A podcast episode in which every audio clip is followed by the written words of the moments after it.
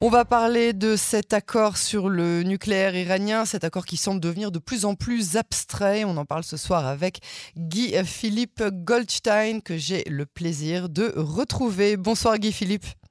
Bonsoir Yael. Merci d'avoir accepté d'être l'invité euh, de cette édition. Je rappelle que vous êtes euh, enseignant à l'école de guerre économique et conseiller pour euh, PwC. Guy Philippe, tel que c'est parti, c'est très possible finalement hein, que l'accord échoue. Qu'est-ce que ça risque d'engendrer? Alors effectivement, le fait que c'est très très mal embouti, c'est une vraie possibilité. Attention, on est encore aussi dans les peut-être hein, dans les, derniers 100 mètres d'une négociation et forcément ça va toujours très mal. Néanmoins, il y a beaucoup de très mauvais signaux. Et une note de Goldman Sachs, déjà il y a, une semaine, qui disait que ça ne va pas se faire, et donc les prix euh, de l'énergie allaient peut-être rebondir. Euh, il y a ce que euh, vous avez annoncé, effectivement, et les informations qui ont été divulguées. Qui ont beaucoup frappé apparemment les Français, les Allemands, les Anglais, qui montrent bien en fait que les Iraniens évidemment ne négocient pas de bonne foi et continuent leurs activités d'enrichissement. Euh, donc il y a tout cet environnement-là et on peut se poser la question, et d'ailleurs on se la pose depuis, euh, depuis pas mal de temps, de qu'est-ce qui se passe si effectivement on n'arrive pas à raccrocher à nouveau quelque chose qui ressemblerait, enfin qui serait très différent, mais qui reprendrait dans la foulée de ce qui a été fait euh, avec le JCPOA en 2015. Et je le dis parce que aussi à l'intérieur en, Israël, parmi les, différents responsables militaires, il y a un débat quand même pour savoir qu'est-ce qu'on peut faire. Bon. Euh, si ça ne se fait pas, il est certain que, euh, d'évidence, il y aura d'une part un retour de sanctions euh, économiques, financières très dures, en tout cas durcies. Il n'y aura pas d'autre choix contre l'Iran par la communauté internationale, essentiellement les États-Unis, et puis l'Europe, évidemment. On verra là aussi comment réagit des pays comme la Chine dans un contexte, faut le dire, on risque d'être aussi dans une récession mondiale. Donc, il est possible que de toute façon, il y ait un choc économique qui soit très fort sur l'Iran. Euh, et puis, à côté de ça, il y aura très probablement une reprise de cette euh, guerre euh, hybride qui a lieu, qu'on voit entre bah, l'Iran et Israël, euh, qui se passe sous de multiples dimensions. Euh, ça peut être des assassinats ciblés, ça peut être des opérations de sabotage, ça peut être des opérations militaires ponctuelles, et puis on le voit aussi énormément, énormément d'opérations cyber, parce que in fine, on est toujours dans cet entre-deux un petit peu particulier, où en réalité, dans l'idéal, on arriverait à contraindre les Iraniens à euh, stopper là où ils sont de leur enrichissement, même s'ils sont probablement arrivés déjà à un niveau très très élevé, il faut le dire aussi. Euh, mais on voudrait un petit peu bloquer la machine, garder du temps, continuer à, faire pression. Et là-dessus, bon, bah, ça c'est une des stratégies qui avait été euh, déjà euh, déployée avant l'accord du GCPOA en 2015. Il y a eu cet usage nouveau, novateur du cyber, qui a été un des éléments, pas le seul, mais un des éléments qui a peut-être permis de contraindre en 2015 à arriver euh, à la négociation. Et donc là, c'est ouvert. Est-ce que peut-être on va repartir dans une grande vague euh, avec d'autres choses d'ailleurs, mais une grande vague de, on va dire, sabotage cyber. C'est un point d'interrogation. Alors, euh, je veux bien hein, que les combats incessants entre Téhéran et Jérusalem, euh, je parle des, des, des, des, combats cyber, soient omniprésents, mais est-ce qu'ils sont aussi importants que ça? Je vous demande ça notamment parce que pendant la guerre entre l'Ukraine et la Russie, on a vu que le cyber ne jouait pas une place tellement importante. Alors en fait, il faut prendre ça un petit peu d'une manière différente. Euh, du point de vue occidental, peut-être, je le dis et peut-être que j'en fais partie, euh, on a beaucoup imaginé les choses euh, au regard des capacités offensives de la Russie.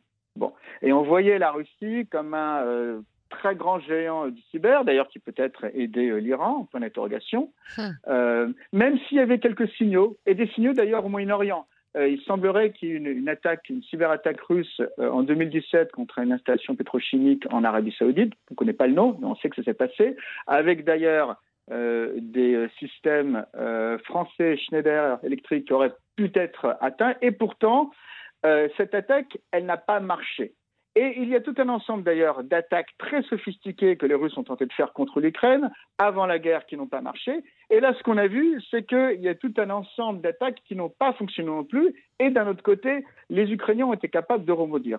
Néanmoins, et ça c'est aussi la réflexion qui est en train d'émerger, bon, on se rend compte que de manière générale, euh, la Russie n'a pas été euh, très efficace dans l'ensemble de ses activités militaires face à l'Ukraine, c'est une évidence aujourd'hui et donc aussi évidemment dans le cyber.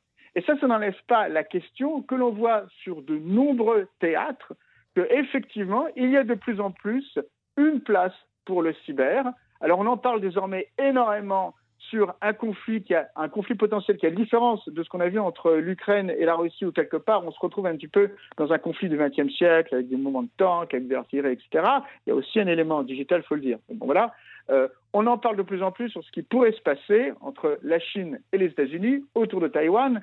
Il y a Chris Krebs, qui est euh, le patron de l'agence civile américaine de cybersécurité, qui, il y a deux, trois semaines, a commencé à mettre en garde les spécialistes du cyber aux États-Unis lors d'une grande conférence qui s'appelle Black Hat pour dire faites attention, il est possible que dans la montée des tensions que l'on voit désormais au cœur de la zone Indo-Pacifique, qui est la zone économique la plus importante du monde, au cœur de ce qui se joue entre Taïwan, les États-Unis et la Chine, eh bien, ils finissent par avoir des attaques, des cyberattaques très sophistiquées contre les États-Unis qui pourraient venir de, de Chine. Et donc, on voit que là, quand même, lorsqu'on est dans ces éléments où on agit à distance, où il y a des attaques qui, sont, qui font partie aussi d'un dialogue politique très rude, très âpre entre la Chine et les États-Unis avec en son cœur Taïwan, ben là, il est très possible en fait que le cyber joue un rôle absolument prédominant. C'est ce que dit Chris Krebs, et sincèrement, c'est ce que disent aussi beaucoup de spécialistes, faire très attention à ce qui va se passer maintenant. Et il y a le théâtre, pardon, il y a le théâtre euh, entre la Chine et les États-Unis et Taïwan, mais on sait qu'historiquement aussi, ça c'est quelque chose d'important, il faut le dire, que l'un des premiers théâtres d'affrontement cyber, eh ben, c'est le Moyen-Orient, et en particulier, c'est Iran-Israël. Alors maintenant, euh, beaucoup plus sérieusement, les Israéliens sont vraiment en mesure de faire plier l'Iran rien qu'avec une attaque euh, cyber? Alors, ce que l'on a vu au cours des deux dernières années, une espèce de déploiement. Un ping-pong, hein, vous vous rappelez, on avait fait, on avait fait un item comme ça il y a quelques, il y a quelques années maintenant, hein, euh, où on avait parlé de ping-pong, d'attaques cyber les uns les autres. Hein. Exactement. Il y a toujours une réponse du berger à la bergère. Néanmoins, si je regarde où se trouvent les attaques les plus sophistiquées, et donc les plus dures, et donc les plus fortes, je dois le dire, elles sont du côté de ce qui attaque l'Iran. J'en dirais pas plus que ça. Mais, et donc après, on peut peut-être imaginer un État-nation, et on peut imaginer lequel, mais il n'y a, a, pas d'attribution pour l'instant possible, ou en tout cas officielle. Bon. Mais on a vu tout un ensemble d'attaques extrêmement sophistiquées on démarre, et c'était d'ailleurs lorsqu'on avait évoqué cette question du ping-pong, le ping-pong qui démarre avec euh, la cyberattaque contre le terminal portuaire de Bandar Abbas, euh, à Bandar Abbas de Sheidraji, euh, qui est un terminal portuaire extrêmement important parce que c'est plus de 90% du trafic container ah. pour tout l'Iran en mai 2020, où là, apparemment, on était capable de piéger le système, l'operating system du port et donc de tout bloquer avec euh, des lignes, des kilomètres et des kilomètres de bateaux qui ne pouvaient plus décharger, et puis un engorgement aussi ferroviaire, etc. Une attaque très très très sophistiquée. Bon, ça c'est un premier, on va dire. Moi j'avais aimé euh, quand ils ont donné le numéro de téléphone de, de, de Khomeini à la gare euh, ferroviaire, c'était ça, son numéro personnel Exactement. C'était pas mal. Tout un ensemble. C'était à l'été, je crois, 2021, où il y a effectivement tout un ensemble dans les systèmes ferroviaires, les trains, etc. On voyait sur les panneaux le numéro de téléphone de Romney, ok? Donc euh, voilà. Et puis après, il y a eu aussi euh, une attaque qui a été euh, timée d'une façon très symbolique. C'était à l'automne contre plus de 4000 et quelques stations essence où tout d'un ah. coup on ne pouvait plus récupérer, on ne pouvait plus, le, plus faire le plein qui était aussi un rappel, d'ailleurs, à la même époque, quelques années plus tôt, euh, d'un mouvement de contestation très brutal et très fort qui tout d'un coup euh, avait euh, submergé en Iran par rapport à ces questions du prix de l'essence. Et puis tout d'un coup bon et puis ça avait été réprimé très durement. Mais il y avait là aussi l'idée d'envoyer un message politique assez intéressant. Voilà. Et puis alors il y a une dernière attaque et je le précise parce que vous voyez là il y a toute une panoplie de choses. Bon et il y a une dernière attaque qui a eu lieu pas plus tard qu'à la fin du mois de juin dernier contre trois Assyries euh, en Iran, où non seulement euh, on a été capable de voir, de prendre le contrôle de tout ce qui était le système vidéo interne et de faire mal fonctionner de gros systèmes industriels au point que ça crée une explosion et un début d'incendie. Alors, avec d'ailleurs une précision amusante, entre guillemets, c'est que le groupe qui s'est revendiqué s'appelle les mono-prédateurs. C'est un nom un peu particulier. Voilà, on dirait presque un groupe de rock. Euh, les mono-prédateurs, voilà, mm. c'était très particulier. Mais surtout, et ça, ça fait beaucoup tiquer euh, les chercheurs de cybersécurité, dans les informations, dans les annonces du monoprédateur, il y avait des phrases pour dire et nous avons fait très attention pour qu'il n'y ait aucune, euh, comment dire, aucun blessé, aucun civil. aucun civil. Voilà. Ça, c'est une petite signature israélienne, ça. Alors, en tout cas, c'est une petite signature, euh, probablement, ou d'un groupe sponsorisé, ou d'un groupe qui est directement un groupe qui provient d'un État-nation, et plutôt un État-nation occidental, où effectivement, dans les États-nations occidentaux, on fait très attention mhm. à ce qu'il n'y ait pas euh, de dommages collatéraux et de, personnes non combattants qui puissent être euh, blessés ou tués lors d'une attaque militaire. Et bon, comme il n'y a pas 36 000, évidemment, dans la région, on peut imaginer peut-être qu'il s'était et voilà. Et donc là, on fait tout l'ensemble de la panoplie. Bah, il y a quand même pas mal sur lequel on peut frapper une nation et essayer en tout cas de la faire plier pour qu'elle repart aux négociations.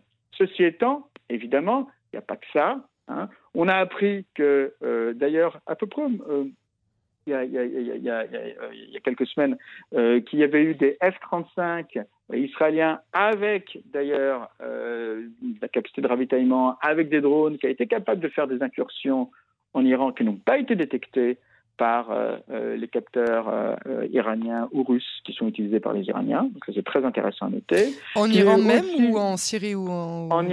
Non, non, non, non. Au-dessus du territoire, au-dessus du territoire iranien. Mhm. Et puis également, euh, ça aussi c'est intéressant à noter, euh, des simulations d'attaques, entre guillemets, euh, conjointes américaines et israéliennes au-dessus de la mer Rouge, avec peut-être la possibilité de simuler des attaques sur des sites qui seraient en Iran. Et il faut le souligner parce que aujourd'hui, les États-Unis bon, sont très impliqués, évidemment, dans ce qui se passe dans la zone Indo-Pacifique, ça c'est leur priorité numéro un. Mhm. Évidemment aussi avec ce qui se passe euh, en Europe, sur le territoire européen. Il faut le dire aussi, hein, le principal soutien de l'Ukraine aujourd'hui, mhm. c'est les États-Unis d'Amérique.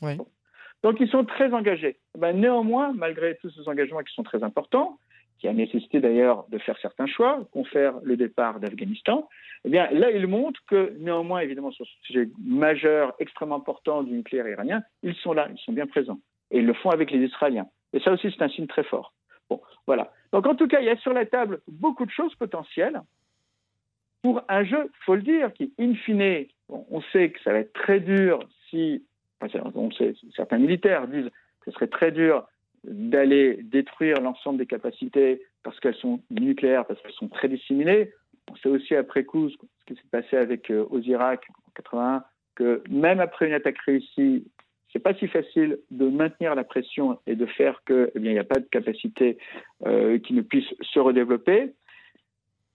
Et là, bon, on peut évoquer des débats qui peuvent avoir lieu en Israël là-dessus, mais tous ces éléments-là ont une finalité, c'est de continuer à mettre la pression la plus forte sur les Iraniens pour qu'ils finissent par se contraindre à. Voilà.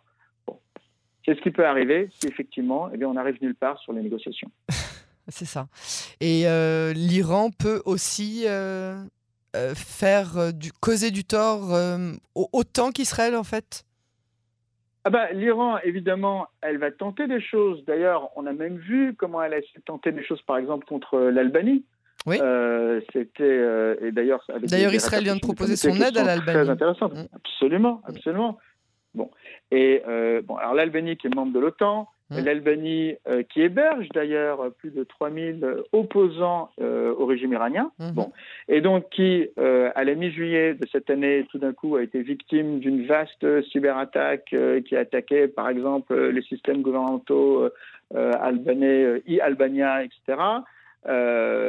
et donc là-dessus, avec de l'aide extérieure, alors probablement occidentale, probablement américaine, peut-être israélienne, je ne sais pas, je ne sais pas, euh, mais donc a été capable de détecter quelle était l'origine de l'attaque, a très clairement pointé du doigt qu'il s'agissait du gouvernement iranien. Ça, c'est mhm. important à ouais, C'est le gouvernement lui-même. Hein. souvent, c'est le gouvernement lui-même. Et je le dis parce que c'est relativement. Ça, ça, fait quoi 5, 6, 7 ans que des grands pays se permettent de désigner de façon très claire qui était l'origine de l'attaque. C'est les Américains qui ont commencé à partir de 2014, mais ça demande beaucoup de preuves, etc. On voit désormais que des pays comme l'Albanie se permettent de le faire, probablement parce qu'ils ont le support et le support en termes de capabilities de pays tels que les États-Unis et d'autres pays. Et donc là-dessus, avec des gestes diplomatiques très forts, puisque c'est la rupture des relations diplomatiques avec l'Iran. Bon, ça n'a pas empêché d'ailleurs une deuxième attaque qui vient d'avoir lieu contre euh, le système d'information euh, pour tout ce qui est entrée et sortie aux frontières. Donc on voit qu'il continue à se passer quelque chose. Bah voilà, il, se crée un nouveau front, mais c'est intéressant à noter. Donc voilà, les Iraniens tentent des choses. Ils ont aussi évidemment tenté des choses en Israël, hein, bien sûr. Ils avaient essayé de tenter de changer le niveau de, chlore dans, dans une usine de retraitement des eaux exactement usagée. Ils ont eu d'ailleurs tout un ensemble de euh, d'attaques de ransomware, mais qui en fait étaient des, des, des, attaques où on demande avec des rançons logiciels, on prend le contrôle de quelques boîtes et puis on vous redonne l'accès aux données, mais si vous payez. Mais en fait, c'était vraiment des actions de nuisance, des choses qu'on voit dans le monde occidental, soi-disant, alors là c'était soi-disant criminel, mais on peut très bien imaginer qu'en réalité il y avait une portée politique à toutes ces attaques-là. Donc il y a des choses qui sont tentées évidemment du côté de l'Iran, mais si on regarde au niveau de la sophistication euh, des attaques, et à nouveau, je pointerai du doigt ces attaques contre les Assyries euh, qui ont lieu euh, à la fin du mois de juin dernier, et aussi d'ailleurs ce qui a lieu contre le terminal portuaire de Shedraji deux ans plus tôt, il y a quand même très clairement un surclassement en termes technologiques de ces attaques qui viennent peut-être d'un pays occidental ou d'un pays, une démocratie libérale dans le Moyen-Orient. Voilà, peut-être. Sur euh, ces, sur ces euh, suppositions, euh, Guy-Philippe Goldstein, je vous remercie vraiment beaucoup pour cette analyse et à très bientôt sur les ondes de Canon français. Je vous en prie, à très bientôt.